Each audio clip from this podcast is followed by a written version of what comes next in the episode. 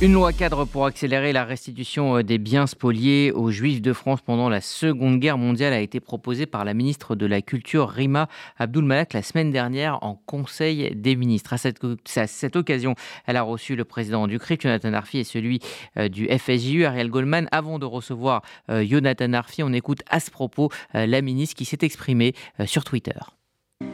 Il y a 90 ans, Hitler prenait le pouvoir en Allemagne. Le pillage et la spoliation ont constitué une politique massive du régime nazi et du gouvernement de Vichy. L'objectif d'éradiquer les juifs d'Europe s'accompagnait de la volonté de s'accaparer leurs biens, notamment leurs biens culturels. Parmi les victimes des spoliations, il y a la famille d'Ernst et Agathe Solman et celle d'Harry Fuld, deux familles juives allemandes, comme il en existait mille autres, mais parce que juives, ont été contraintes à l'exil, à la fuite, et ont été spoliés des tableaux, des sculptures qui leur appartenaient. Ces dépossessions ont été de véritables arrachements à l'histoire intime comme collective. Identifier et retrouver ces biens culturels pour les restituer aux ayants droit des victimes, c'est un acte de justice et de réparation. Aujourd'hui, nous voulons aller plus loin pour que toutes les œuvres spoliées pendant les persécutions antisémites entre 1933 et 1945 puissent être restituées.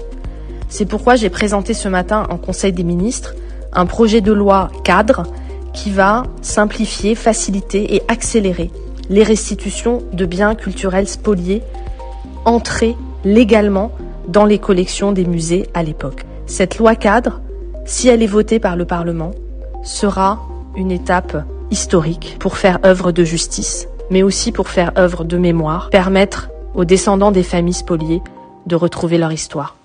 Et nous sommes donc en présence du euh, président du Conseil représentatif des Juifs des organisations Juifs de France, Jonathan Arfi, bonjour. Bonjour. Vous avez rencontré avec euh, Ariel Goldman, le président du FSJU, euh, la ministre Rima Abdulmak, c'était jeudi dernier. Vous avez parlé de ce projet de loi cadre présenté la semaine précédente qui va accélérer la restitution d'œuvres d'art spoliées. En quoi consiste-t-il Qu'est-ce que ce projet de loi va, changer pour les, les familles d'ayant droit?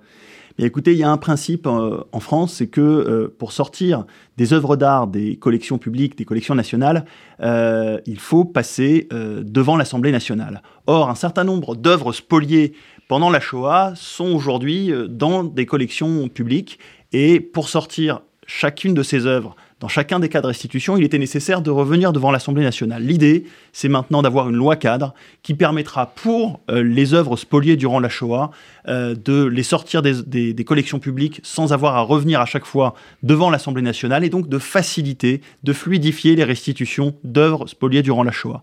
C'est euh, quelque chose d'important parce que évidemment ces œuvres sont des, des, des œuvres, enfin ces, démarches sont des démarches de mémoire d'une part et d'autre part parce que ça évitera aussi qu'il y ait potentiellement des politisations futures de ces questions, des récupérations, des instrumentalisations. Euh, donc on est évidemment euh, euh, très demandeur que cette, ce projet de loi puisse passer largement, je l'espère, à l'unanimité, aussi bien à l'Assemblée nationale qu'au Sénat. Alors quand on parle d'œuvres d'art, on parle évidemment de, de, peinture, de sculpture, mais aussi de livres. Il y a 50 000 livres qui ont été spoliés, des livres d'art. La spoliation va au-delà de, de l'image qu'on en a. Oui, euh, bah, c'était euh, l'image euh, de ce qu'était le rapport des Juifs de l'époque à l'art et à la culture. Euh, donc euh, on a évidemment en tête les collections de, grands philanthropes, euh, philanthropes qui avaient des, œuvres importantes, mais c'est souvent aussi de petites œuvres qui peuvent avoir des valeurs familiales ou sentimentales plus importantes que leurs valeurs entre guillemets sur le marché, sur leurs valeurs commerciales. donc c'est tout cela qui, se joue à travers ces facilitations de restitution. On espère que, euh, évidemment, euh, euh, cela sera voté à l'unanimité parce que c'est symbolique, mais ça permettra peut-être aussi de faciliter, d'augmenter le nombre de cas de restitution parce qu'on sait qu'il reste énormément d'œuvres spoliées qui n'ont pas été restituées, faute de démarches menées par, les, par les personnes qui, sont par les ayants droit ou évidemment par les collections publiques qui n'ont pas toujours identifié les choses. Alors, autre thème que vous avez abordé euh, avec euh, la ministre, le boycott culturel euh, d'Israël, qui, on, s'en souvient, avait perturbé l'année croisée entre Israël et la France en, 2018. que vous a dit la ministre à, ce propos donc de, de, de, ce boycott ou de ces happenings généralement pro-palestiniens, pour, pour voilà, interdire ou en tout cas perturber les représentations d'artistes israéliens en France. Mais Sa vision sur ce sujet est la même que la nôtre, c'est que on ne boycotte pas euh, euh, des euh, actions ou des œuvres artistiques. on a pris, on a évoqué le cas de Batsheva, la troupe de danse israélienne, troupe mondialement reconnue.